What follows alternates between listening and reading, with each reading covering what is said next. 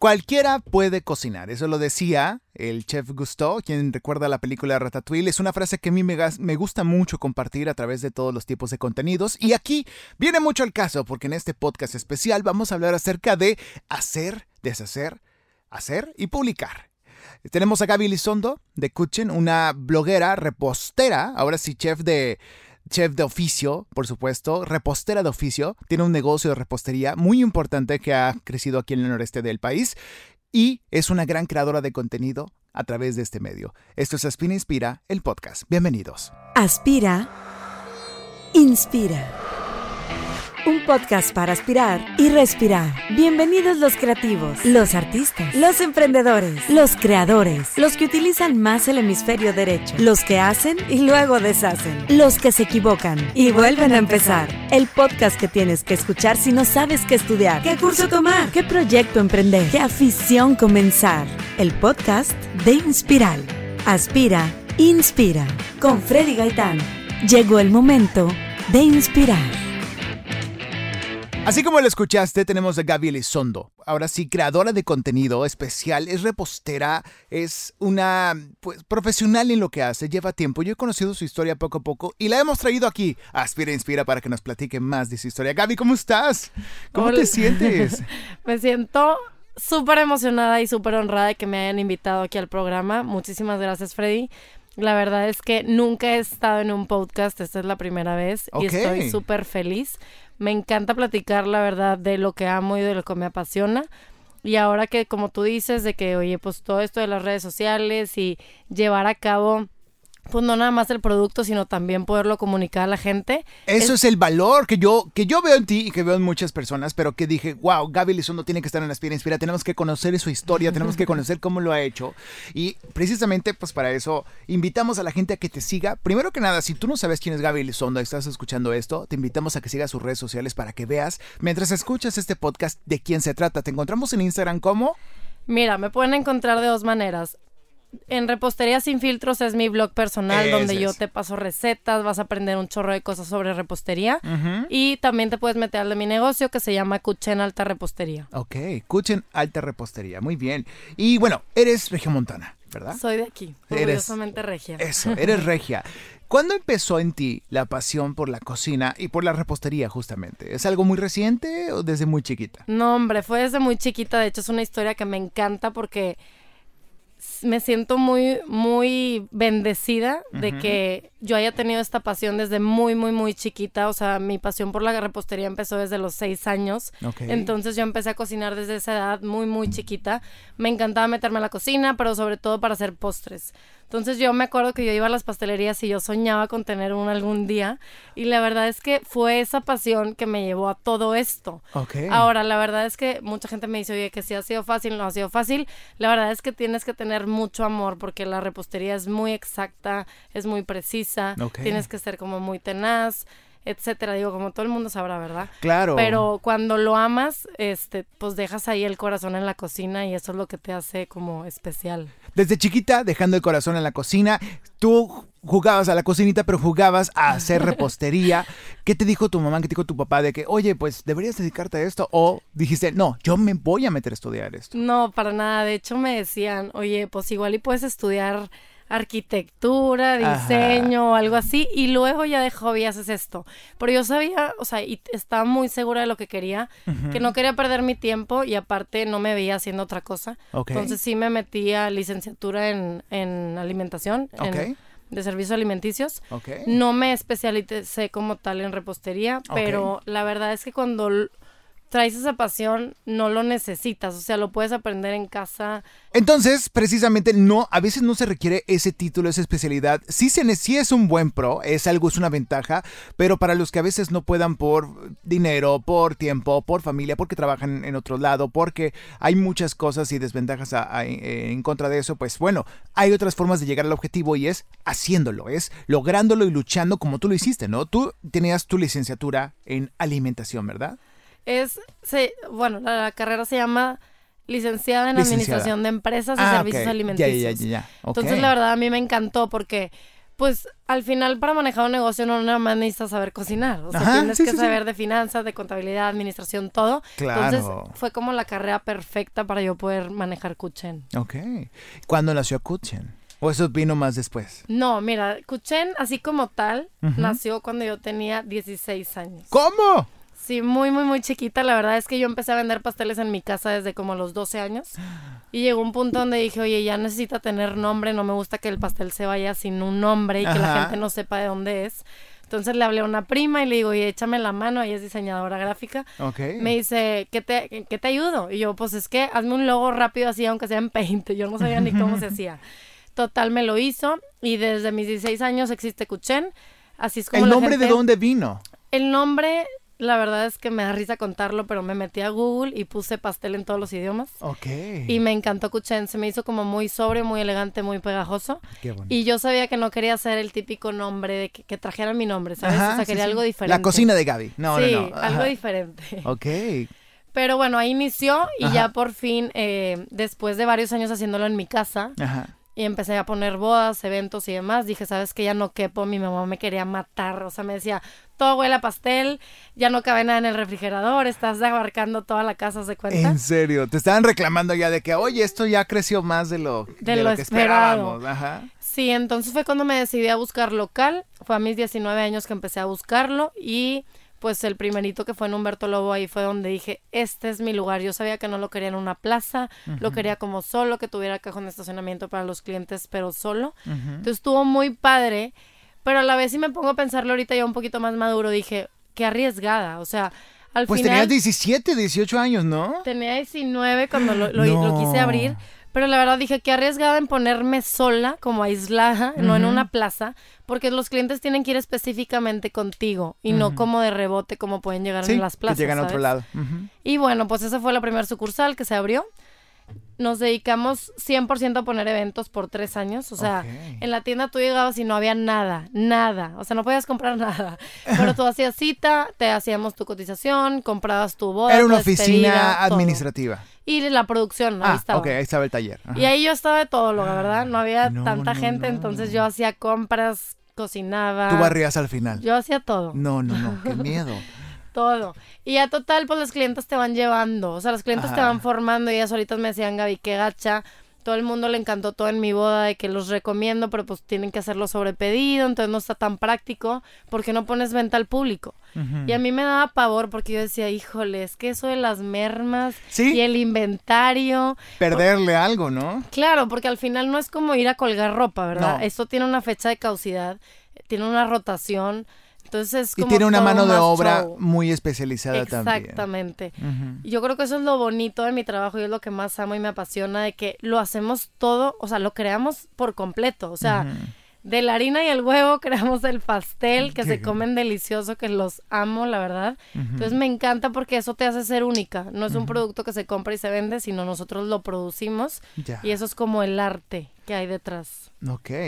Entonces, abriste venta al público. Abrí venta al público y Eso fue en 2000... eso fue hace cuatro años, fue cuando abrí la segunda sucursal que es la de Lázaro Cárdenas. Ok. que ahí es donde hay pura venta al público y la verdad yo le llamo así como el Disney de los postres porque llegas y hay postres desde dos mordidas hasta la rebanada. Entonces fue algo que nos fue especializando porque la gente que no quisiera comprar el pastel completo o que apenas nos iba a conocer decía pues me llevo unas dos, tres rebanadas y voy probando poquito a poquito de todos. Ya. Y muy padre, la verdad es que estoy feliz.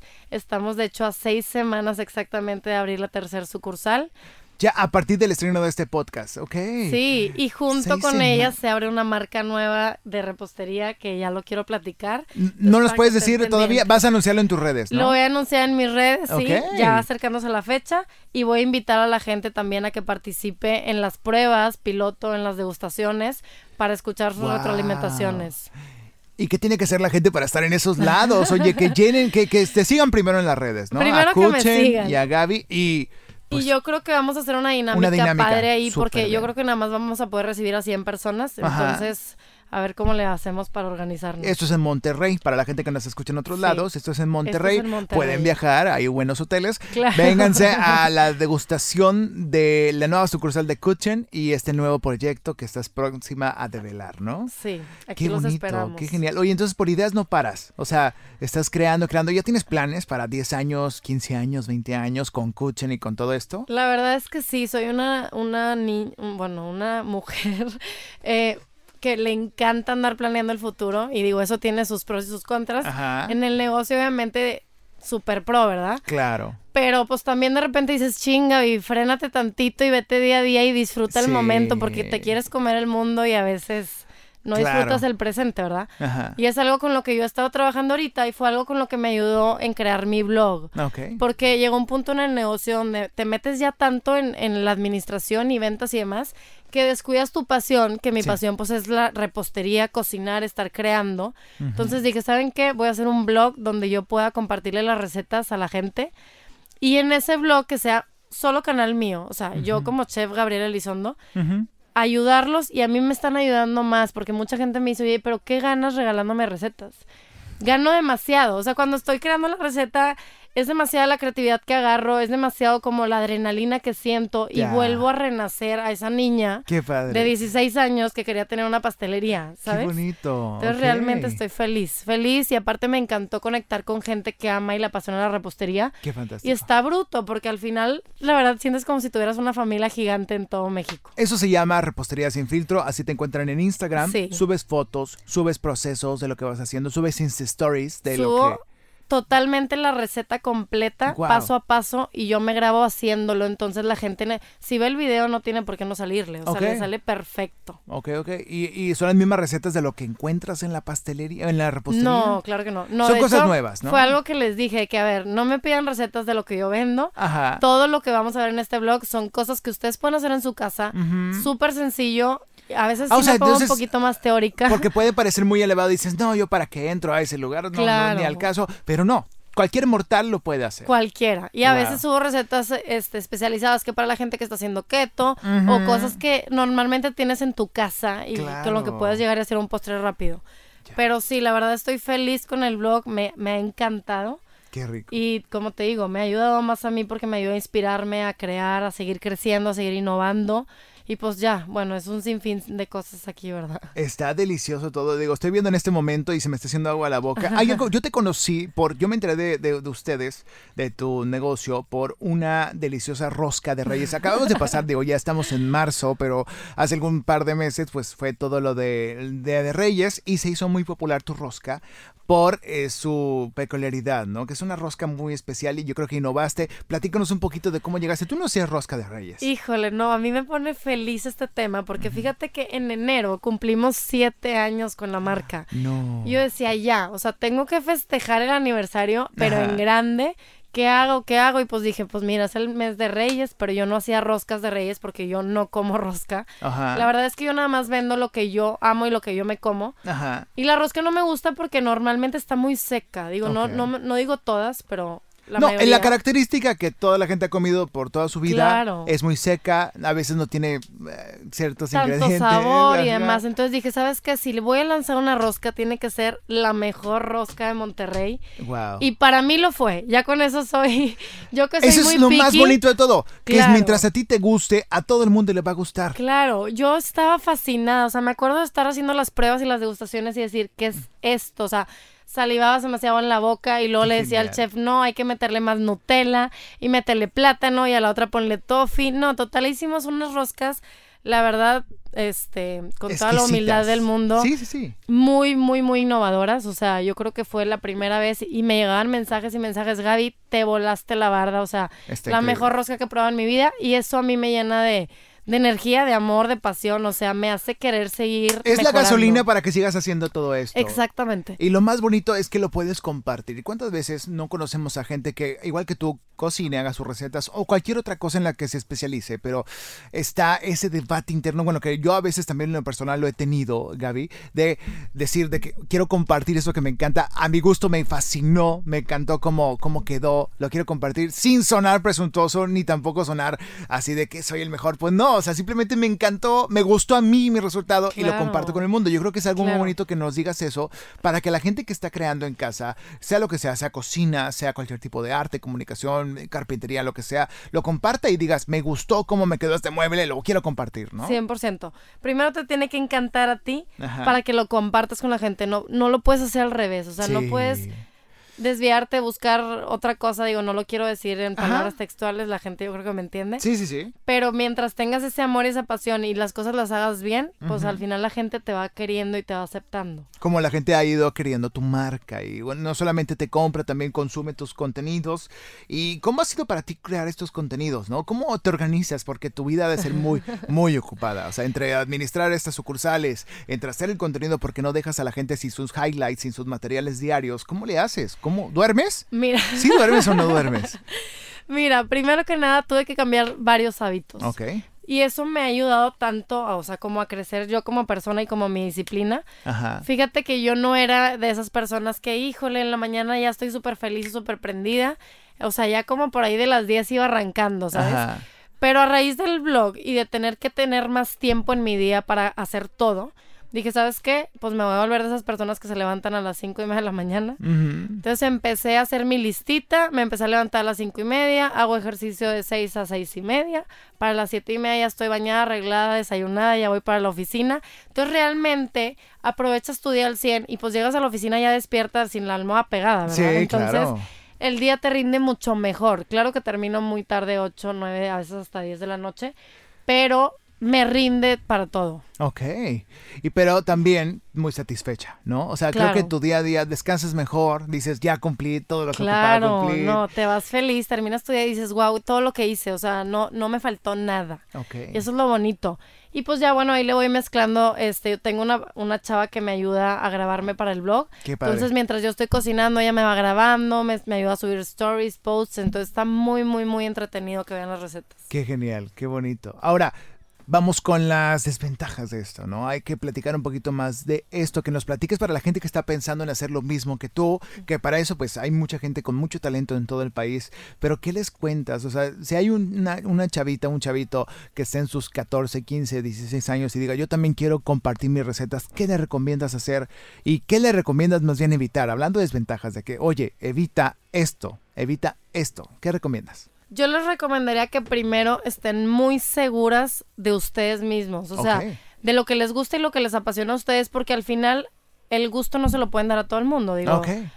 La verdad ¿Sí, ha es que... sí has recibido tú comentarios de gente que diga, "Mm, me faltó más nuez, Ah, no me gustó, no me gusta que esté tan dulce, ah, pues es que es dulce, ah, no tienes algo, no sé, o sea, desde lo más bobo a que digas, "No, ¿es en serio lo que me está diciendo? Mira, la verdad al principio, cuando recién creé Cuchen hace siete años, me pasaba. Y yo era muy frágil, como que, híjole, me moldeaba mucho al mucho. cliente. Entonces me pegaba y yo iba cambiando a como el cliente me lo decía, hasta que luego me di cuenta y dije, a ver, si le quiero dar gusto a todo el mundo, voy a estar cambiando los pasteles cada semana. O sea, tienes que hacerlo como a ti te guste y que la gente quiera tu cocina, porque al final es tu cocina. Si no les gusta, es un ejemplo, tu pastel de pistache, Sí. pues bueno, habrá otros pasteles de pistache, pero a lo mejor ya aman tu ferrero o aman tu pay de plátano. O sea, van a ir encontrando el que les gusta tuyo, pero al final tiene que encantarte a ti. Tienes que estar segura de lo que tú haces, de lo que tú eres, de lo que tú vendes, lo que quieres transmitir al cliente.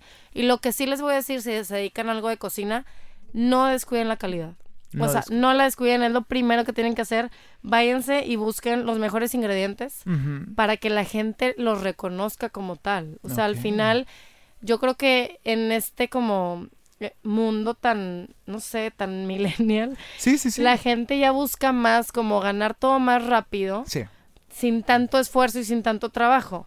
Entonces ¿Cu- ¿Cuántas dicen- preguntas no, no te llegan en redes, en Instagram, de que, a ver, pero ¿dónde compraste esto? Pero cuando lo acabas de explicar, no sé, ¿te ha pasado a ti Claro, eso? de que, oye, pues bueno, escúchalo. O sea, de que realmente ni me estás poniendo atención, ¿sabes? Bueno, vamos desde la desde que publicas algo y dices de que este día, esta fecha, este costo y la gente pregunta, "Oye, ¿cuándo? Sí. ¿Cuánto cuesta?" nos falta leer, nos falta consumir bien y poner atención. Si de verdad estás interesado, ¿no? Si te interesa y va para ti el proyecto y el contenido, pues vuélvelo a ver, pregunta, ¿no?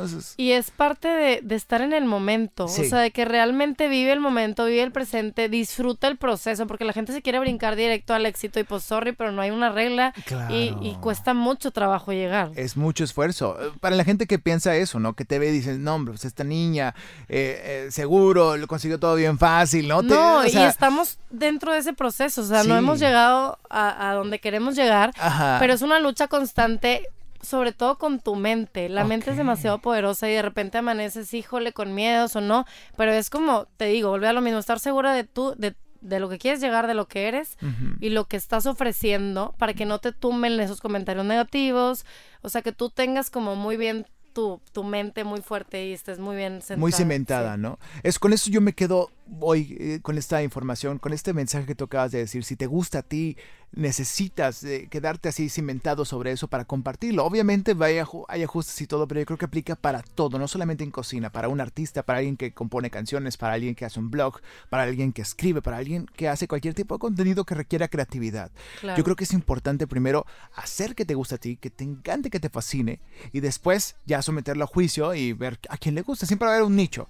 Y para fortuna, yo creo que, que tuya y de tu proyecto, habemos mucha gente que nos gusta este tipo de contenido y este tipo de, de, consumo, ¿no? Del consumir este tipo de dulces, yo creo que está agradable. Yo creo que es para pecar y pecar bien. Si dices tú, ok, me estoy cuidando en la, dieta, que valga la pena, cada, al final de mes o al final del bimestre voy a comer un pastel delicioso, bueno, oye, qué rico de gustar algo de calidad que se hizo con amor, con cariño, con esfuerzo, como lo que es lo que tú haces. Mira, me encanta que hayas, que hayas hablado de esto porque es algo que yo traigo muy, muy, muy arriesgado y que qué bueno que lo puedo, puedo decir al, hacia el público en general. Pero por eso mismo también creé el blog y por eso viene la marca nueva. Porque yo quiero que la gente entienda que cuando van a comer un postre realmente de calidad, con ingredientes que tú encuentras en tu casa, que estás acostumbrado a digerir, no tiene que ser como te lo han educado de que es que es pecado y es que vas a engordar y es que no sé qué. O sea, realmente no. La diferencia es que crecimos culpándonos de eso, porque comprábamos productos empacados, que tienen muchos químicos, muchos conservadores, que tienen meses ahí empacados, que, que, tienen mantecas que tu cuerpo no puede digerir fácilmente, entonces por eso te sientes pesado, por eso sientes que engordas.